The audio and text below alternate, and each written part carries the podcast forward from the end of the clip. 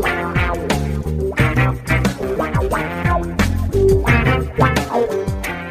Um orgulho que nem todos podem ter, este é o GE Santos, em edição extraordinária. Fábio Carilli não é mais o técnico do Santos. Acabou a era Fábio Carilli depois da derrota 3 a 2 para o Mirassol contra o Santos ontem em Mirassol. E Bruno Gutierrez e Isabel Nascimento estão comigo. Eu sou André Amaral. E a grande discussão que temos agora é: primeiro, foi merecida a demissão de, de, de Fábio Carilli? Segundo, quem é o que perfil o Santos deve buscar para o lugar de Fábio Carilli? Hoje eu vou inverter a ordem, porque hoje é dia de informação. Bruno Gutierrez ficou o dia inteiro apurando o maior e melhor setorista santista de todos os tempos. Bruno Gutierrez, é, já vi matéria sua falando que o Santos prioriza técnico estrangeiro agora há pouco. É, primeiro, um pouco da, do, de como é que foram esses bastidores. O Santos teve uma reunião hoje de manhã né, com o Edu Dracena comandando. Desde ontem já se falava que o Edu Dracena queria a cabeça do Carilli. E agora, de fato, o Carilli não é mais técnico. Como é que fica isso? Opa, bom dia, boa tarde, boa noite, André, Bel, todos que nos ouvem no nosso GE Podcasts. É, a gente sabia, né, que, que o Carilli estava na corda bamba, principalmente depois daquele primeiro tempo, né, do, do Santos e Mirassol, terrível, 3 a 0 um time que não funcionou de nenhuma maneira, funcionou por 10 minutos e depois desandou, principalmente após o primeiro gol do Mirassol, né. E daí a gente já sabia que teria essa reunião pela manhã, né, já foi informado que o Santos não tomaria nenhuma decisão pós-jogo, acho que até pelo poder de reação que teve o time. Mas quando chegou pela manhã, uma grande parte do comitê gestor já era a favor pela saída do, do técnico Fábio Carilli e decidiram ali em comum acordo encerrar esse vínculo. Realmente o Santos em 2021 teve uma paciência pelo futebol é, pobre né, que, a, que apresentava, porque estava dando resultado e conseguiu tirar o time da zona de rebaixamento, conseguiu levar o time até a décima colocação do Campeonato Brasileiro. Então, teve resultado, apesar de não ter o futebol em campo. E nesse início de 2022, não tinha resultado e não tinha o futebol em campo também. Então, estava tudo contra o Cariri, digamos assim, né? E o Santos também pensou em, em trocar o técnico até para não passar um recibo, né, digamos assim, para o São Paulo. Vai que acontece alguma coisa, o Santos perde é, para o São Paulo e daí o Cariri cai e, e fica com aquele estigma do clássico derrubando o técnico, né? Mas agora o Santos mira aí um técnico estrangeiro. Na nossa matéria no GE de amanhã a gente vai dar mais alguns detalhes de como é o perfil desse técnico né, ainda não tem um nome fechado, pelo menos o Santos não revela neste momento né, qual, qual seria o principal alvo, mas tem alguns detalhes, entre eles a necessidade de trazer um comandante que favoreça o DNA ofensivo, né? Sempre existe essa história do DNA ofensivo, de um time que jogue para frente, que seja agressivo, que foi uma marca do Santos, é, especialmente aí no início da era Dorival Júnior em 2010, depois do Dorival de novo em 2015, com Jorge Sampaoli em 2019, o Santos quer resgatar essa marca e utilizar os garotos, né, o elenco jovem que tem para isso, né? Mas vamos ver aí como se desenrola nesse fim de semana, se na segunda-feira já temos até segunda-feira, né? Temos uma definição em relação a, ao nome que irá substituir o Fábio Carilli. Enquanto isso, vamos de Marcelo Fernandes, né? Marcelo Fernandes, grande eterno, Marcelo Fernandes. Eterno auxiliar técnico da comissão técnica é, fixa do Santos, né? Que vai dirigir o Santos no clássico, Marcelo Fernandes, que foi campeão paulista, né? Pelo Santos, o último título do Santos foi na mão de Marcelo Fernandes. Aliás, só para falar desse assunto, muito se fala no, na, no Twitter, na nossa galera, no, no, nos grupos de WhatsApp, que Marcelo Fernandes é louco para deixar de ser, de ser o interino e assumir esse cargo de uma vez por todas, assim. É, você acha que tem algum, nenhuma chance dele ficar, né? Pelo amor de Deus.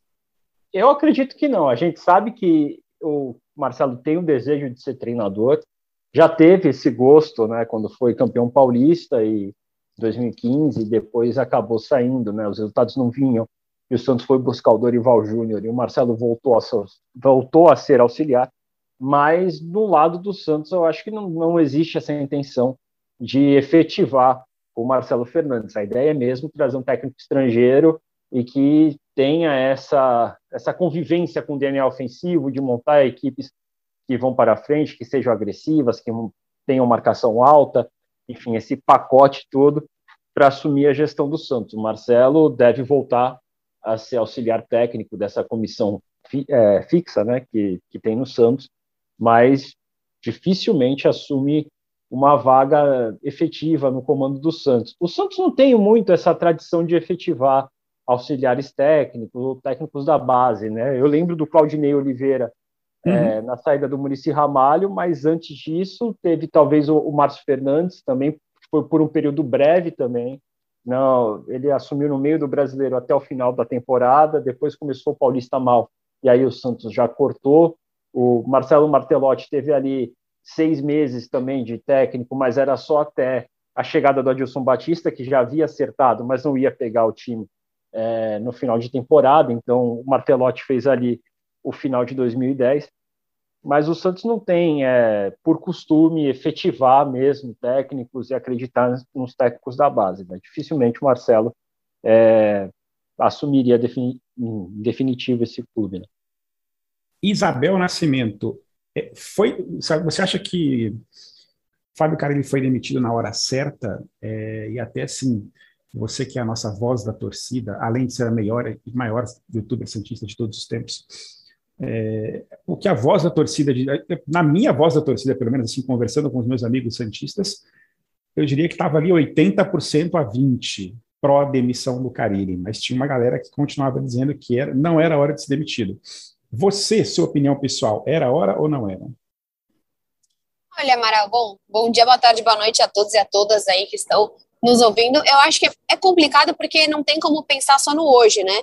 Tem muita gente que ah, põe o presuntinho, né, como chamamos aí nosso Marcelo Fernandes e acabou. Eu acho que a gente tem que pensar no depois. A gente tem um jogo muito difícil no final de semana, que é um clássico. Acho que o Carilli acabou sobrevivendo a partir de um clássico, mas também entendo que se o Carilli eventualmente ganhasse esse clássico contra o São Paulo, poderia mascarar uma situação. Eu não vi uma situação no vestiário ruim. Acho que até falei no, no meu canal com o Marcos Guilherme, com outros jogadores, não parecia que o vestiário do Santos era um dos problemas. Na quarta-feira que vem, a gente tem um jogo extremamente importante, né? O Santos joga contra o Salgueiro, aquele jogo único da Copa do Brasil que já derrubou muita gente, já derrubou Palmeiras, já derrubou Botafogo, já derrubou Cruzeiro também. Então, eu não via como um momento para demitir, não. Mas eu compreendo, eu estive na Vila Belmiro contra o Ituano e não tinha mais como a, continu a continuidade do Carilli. Assim, o Bruno também esteve lá e desde o início, assim, eu era fora Carilli, xingamento de todos os tipos para o técnico. Então, eu, eu realmente entendi que a situação estava insustentável, né? Até hoje, na live que a gente teve no Mercado da Bola, o Hernan, é, o Hernan reparou e viu a, as particularidades que estavam existindo no Santos e no próprio Corinthians do Silvinho, né? Poderia, de fato, continuar algo terrível, algo de vai o tempo todo. E o que aconteceu com o Silvinho foi, acho que é exatamente o roteiro que o Santos ficou com medo. A gente mantém para um clássico, cai num clássico e outra. Algo que a gente também comentou na live do mercado foi quando a gente estava falando sobre a questão do Rueda, né? Porque se perde o clássico e eventualmente perde contra o Salgueiro, não vai cair só do Carilli, porque ele vai embora e acabou. Daqui a dois meses ele está em em outro time. Vai cair no Rueda. Porque hoje a gente faz um ano e pouquinho, né? Um ano e meio. Não, um ano e meio nada, um ano e um mês de gestão do Rueda e são cinco técnicos. E nenhum deu certo. É, tudo bem, ok, a gente teve o Cuca, podemos dizer que o Cuca deu certo até no Santos pelo que ele foi fazer. Mas assim, você teve o Ariel, você teve é, o, próprio Jesus, acho que o Gesualdo não foi o, o ano passado. Não, Ariel, mas você teve o Ariel Diniz. O Ariel, Ariel, o Cuca, Diniz, é, agora o Caribe. E, então eu acho que assim, e aí seria o Marcelo, né? Ou o próximo técnico que vier. Eu acho que eu não demitiria, mas eu entendo a diretoria. Dizem que o, o Edu Dracena não estava tão. É, não estava gostando do trabalho do Carilli, imagino que também grande parte do CG também não estava gostando, entendi a demissão. Só que achei estranho o posicionamento hoje do Santos de queremos ofensivo, isso eu não achei estranho. Mas eu achei estranho a parte do estrangeiro, sim. Eu achei que o Santos fosse em algo muito mais pé no chão, porque não dá simplesmente, ah, não, vamos recomeçar, vamos pegar uma nova ideia de jogo, como se a gente estivesse com o Paulista ganho. A gente não tem tempo para ideia de jogo. a gente tem, acho que o quê? Duas derrotas, duas vitórias em casa e três, e três empates. É, eu acho que a questão dessa, dessa gestão muito era que ficasse mais uma vez a cara que o Rueda não sabe mexer com o Santos, não sabe administrar o Santos de maneira esportiva. Ele administra as contas, mas ele não sabe o que ele faz esportivamente. Se cai contra o São Paulo e ainda perde do Salgueiro, e todo mundo tá falando, derruba o Carilli, derruba o Carilli, ele mantém. Eu acho que o, o próprio Rueda não tinha pulso, não tinha tipo pulso para falar não, eu vou manter esse técnico porque eu acredito, porque nem ele mais estava acreditando. Então acho que foi muito isso também, um medo de que ficasse mais uma vez estampado. Mas como a gente estava falando, acho que é o quarto ou quinto técnico do Santos em uma gestão Rueda de um ano e um mês, que é, é muito pouco. Então eu, hoje eu vejo o Santos sem tempo para errar. Eu, eu concordo. Fala, eu fala, concordo com toda a fala da Vel, eu só não concordo em colocar o Cuca nessa lista da gestão Rueda, porque é o Cuca era de uma gestão anterior e assim que começa o Rueda, ele só fica até terminar a temporada que deveria ter terminado em dezembro, né? Então, pelo normal da situação, o Cuca já não ficaria na gestão Rueda, né? É, de qualquer forma, se a gente for contar aí que, que o Cuca ficou até o final de fevereiro do ano passado, é, então, o Rueda teve tem um ano aí de, de, escolha de técnico, e nesse um ano ele teve Olan, Diniz e Carilli demitidos, então está com uma média aí de cada técnico do Santos durando quatro meses, durante a gestão lá. Se eu não me engano, o Diário do Peixe postou e o Carilli teve exatamente as mesmas quantidades de jogos do, do Diniz. Assim, Diniz, exatamente quantidade de jogos e, a, e o aproveitamento. E mas, mas o ponto que você levantou é perfeito, Léo, porque é, nesse processo de renascimento que o Santos vem fazendo, de tentar arrumar casa, assim, ninguém critica a forma como o Rueda vem fazendo isso, é, com uma administração séria, super olhando para os números, etc. Mas sempre se fala, bom, beleza, esse cara sabe olhar para a planilha, mas não, não, não, não, não sabe olhar muito para o futebol. Que eu acho uma crítica injusta, porque é, em, em um certo ponto, tá? Porque é, é, trabalhar com recursos muito escassos, né? Não é, é, é muito fácil você começar um, uma, um trabalho administrativo com o cofre cheio, etc. e tal. Muito se compara com o. Ou fazendo Flamengo. loucura, né? O que a gente está vendo do Corinthians agora. É, muito se compara com o Flamengo da, da, da gestão Bandeira de Melo, né? No primeiro ano da gestão Bandeira de Melo, que o Flamengo ficou lá em 14 no Campeonato Brasileiro, ganhou uma Copa do Brasil ali meio no, no, no, susto, mas que contratava assim de um jeito super errático também, sabe? O Flamengo naquela época contratava Giovanni, não sei quem, Carlos Eduardo do Grêmio, várias contratações que deram errado e a torcida, a torcida do Flamengo sofreu por um bom tempo antes de cinco anos depois do começo da gestão Bandeira de Melo, chegar 2019 e eles fazerem a limpa no mercado brasileiro, levarem Gabigol Bruno Henrique e Arrascaeta. Nem acho que o Santos vai chegar nesse ponto financeiro, porque não temos a mesma capacidade de, de, de, de juntar recursos. Mas que o Santos tenha uma capacidade razoável e consiga montar um time decente, ter um planejamento decente. Ainda não estamos nessa fase. Então não dá para criticar tanto o Reda, na minha opinião, por esse, por esse tipo de coisa. Concorda comigo? Concorda comigo ou estou defendendo demais nosso presidente? Eu, eu, eu concordo, mas coloco o porém, né?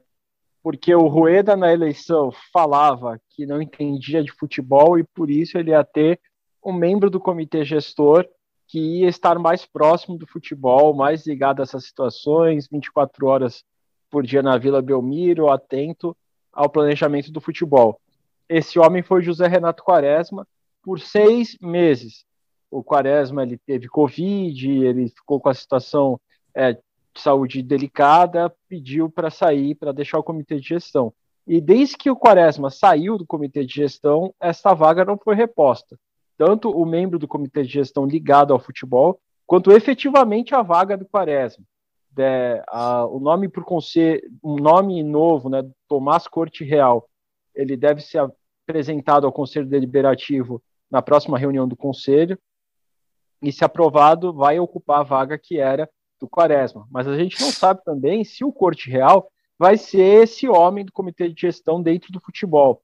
É, isso foi até uma coisa que a gente estava debatendo na central do GE, Cássio Barco levantou essa bola, e que a gente falou, o Dracena e o Lipe, principalmente o Dracena, ele está soterrado com tudo que é de futebol em cima das costas dele.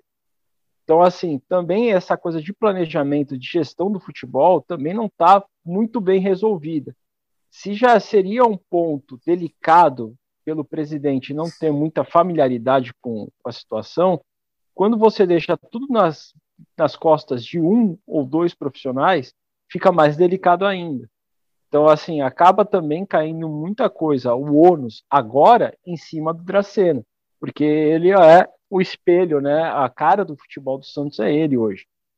E eu acho que está faltando, dentro da diretoria, do comitê de gestão, um nome que também responda pelo futebol e que também auxilie nesse planejamento e que entenda do futebol, já que o próprio presidente disse que não é a área dele, que a área dele é a área financeira.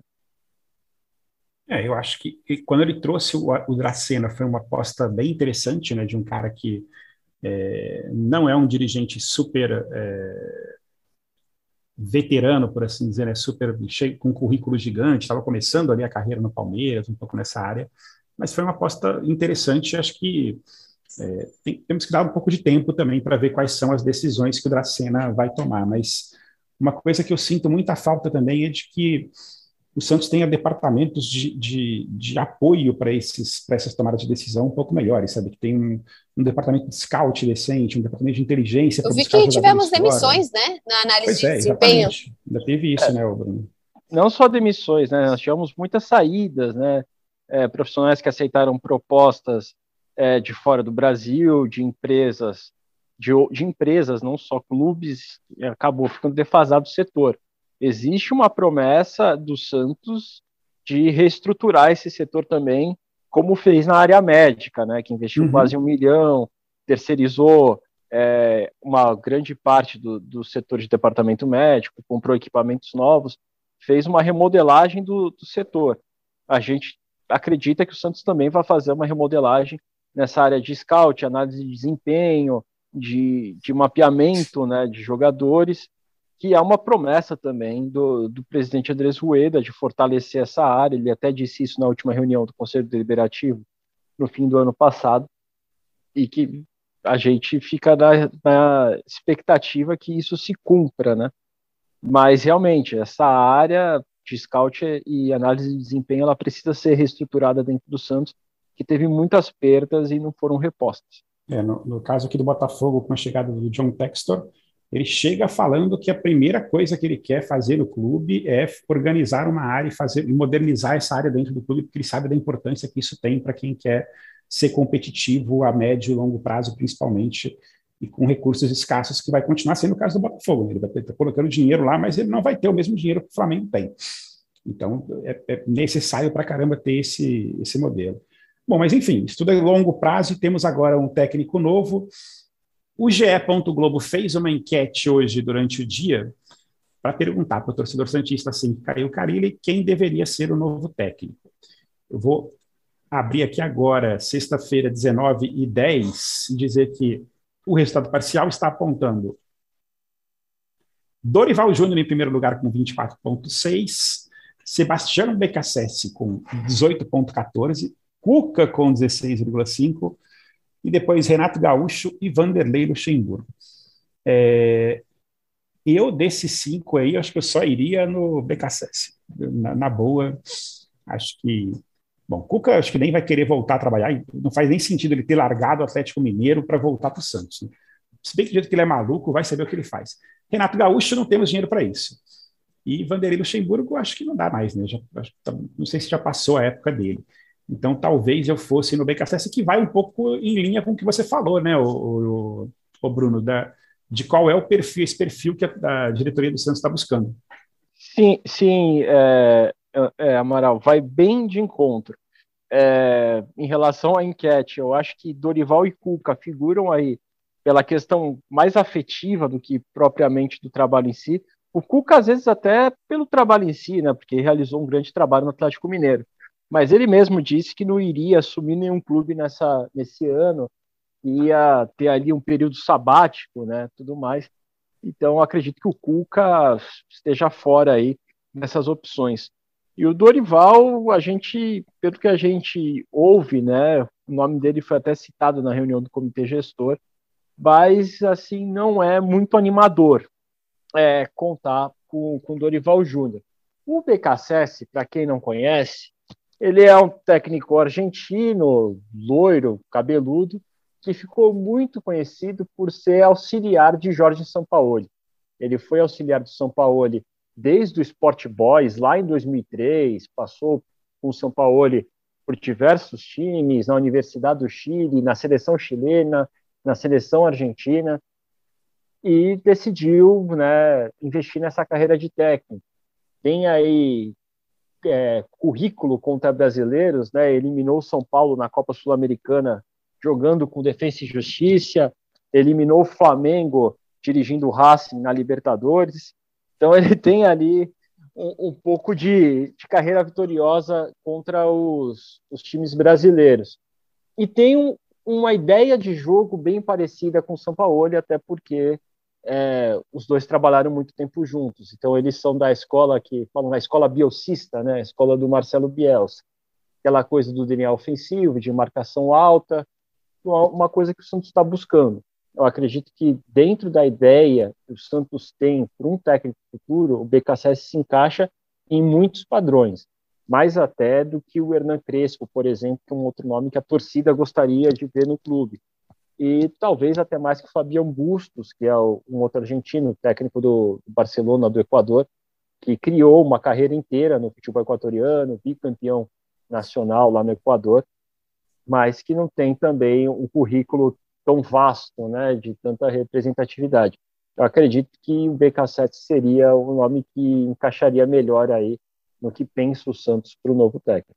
O BK7 que na última temporada foi vice-campeão argentino, né, só atrás do River Plate, com o Defensa e Justiça, um time que é um time médio da Argentina, não é não figura ali entre os grandes, mas que vem fazendo boas boas campanhas nos últimos anos. É, com certeza uma boa pedida. É, eu até, assim, sendo bem sincero aqui, um pouquinho torço para que o nome dele seja, seja de fato o escolhido e que o Santos consiga um acerto, por mais que até financeiro, que não deve, deve ser fácil. Ou que se busque também uma, alguma solução um pouco mais criativa, como o próprio Fortaleza buscou no ano passado, quando ninguém falava do Voivoda, ele trouxe o Voivoda e virou hoje um dos técnicos da moda aqui no Brasil, um trabalho brilhante feito lá no time do Ceará. Uh, eu, já que a Abel foi embora, vamos encerrar o programa com o famoso.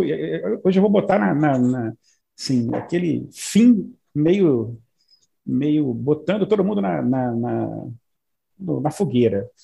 Palpite para domingo, sem saber qual vai ser o técnico. O técnico sabe que vai ser o Marcelo Fernandes. Sem saber qual vai ser o time, como é que vai estar o estado da vila, se vai estar todo mundo puto, se vai estar todo mundo apoiando. Bruno, o seu palpite.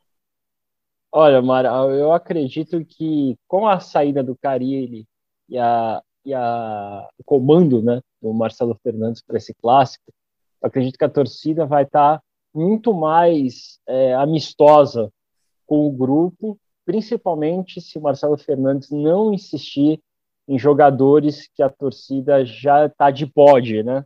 e que o Carilli ainda dava muitas chances, ainda insistia muito, né? A torcida tá com, com, com críticas muito pesadas em cima do Felipe Jonathan, é, tanto atuando pela lateral como na partida de ontem contra o Mirassol atuando como volante. A torcida, apesar dos dois gols, ainda pega muito no pé do Marcos Guilherme. A torcida criticou muito Carilli contra o Ituano e contra o Mirassol quando ele promove a entrada do Thailson. Então, assim, são jogadores que já estão ali perseguidos pela torcida Sim. e que se o Marcelo Fernandes colocar como titular, ele Nossa vai senhora. sofrer a pressão também, né? Mas o Marcelo Fernandes, eu acho que ele, ele, é bem safo nessas coisas, né? Porque ele sabe muito bem o que que a, como ele está em Santos há muito tempo, ele sabe o que, que a torcida quer, ele sabe, ele conhece os jogadores há muito tempo. Então eu duvido que ele vá meter um balieiro de titular, vai meter um, um um Thailson no segundo tempo. Ele vai ali fazer uma escalação segura, é, de preferência com a volta do Sandri, né, que o Sandri jogando brilhantemente Sim. ontem, no tempo que jogou. É, imagina ali um meio de campo, talvez com Sandri Camacho, não sei, ou Sandri Zanossaro pode jogar já de volta. Né? Pode, é, pode. E o Ricardo Goulart, e aí o ataque de sempre ali com Ângelo, Marcos Leonardo e, e, Lucas Braga, Lucas talvez. Braga. E, e, eu acredito até que durante o jogo, mesmo sendo um clássico, ele possa dar é, opção, né, chance para os meninos que vieram exatamente. da Copinha. O Cocal vai, Juan, Van Seco vai estar tá lá, Lucas Barbosa, exatamente. Porque Duvido que Felipe Jonathan vai ser titular ou que Marcos Guilherme vai ser titular nesse jogo. Para o Marcelo Fernandes, vale tudo. Ele não vai ficar para responder por dois, três meses no comando do Santos. E ele vai, se ele faz isso, se ele dá chance para os meninos e o, o, time funciona, ele vai ganhar a torcida. A torcida uhum. do Santos quer ver esses meninos em campo mais do que quer ver o Marcos Guilherme, por exemplo. Então, eu acredito que é a chance que o Marcelo Fernandes tem para talvez colocar também esses garotos, dar rodagem para eles e tentar trazer a torcida mais perto do clube e, e talvez esquecer um pouco do que foi a, a, esse início de temporada com o Fábio Carilli. É isso. Meu palpite, você se enrolou e não deu palpite. Né? Ah, é. Meu palpite eu vou. Como, como o Rogério Ceni também é um técnico que está muito criticado dentro do São Paulo, eu acredito que o Santos possa vencer aí por um ou dois a zero. Eu também acredito numa vitória santista, assim, apesar de desse momento conturbadíssimo que o Santos vive em relação ao seu técnico e o próximo técnico. Mas acredito ali que a, a Vila vai estar em peso ali, os ingressos esgotados desde quinta, desde quarta-feira, se eu não estou enganado. E, acho que vai estar um clima favorável ali bastante para uma, uma vitória santista. Lembrando que Rogério Senna no São Paulo também está é, não chega a estar super, super aprovado pela torcida São Paulina, o São Paulo que só não está na zona de rebaixamento do Paulista porque conseguiu duas vitórias aí com gols nos últimos minutos contra o Santo André e contra a Ponte Preta. É, então eu vou no 2 a 1 para o Santos, com um gol de Juan Seco no final. Vamos ver, né? Segunda-feira a gente, a gente tem esse tirateio. É isso aí. Segunda-feira a gente volta. O GE Santos está em todas as plataformas digitais, no, no Spotify, no Deezer, no Globoplay, no ge.globo, em todos os cantos. E, bom, não teremos mais nenhuma edição extraordinária daqui para domingo, porque imagino que o Santos não vai contratar seu técnico até domingo, mas se contratar, estamos aí para mais um papo. Grande abraço, Bruno. Grande abraço a todos vocês e até mais.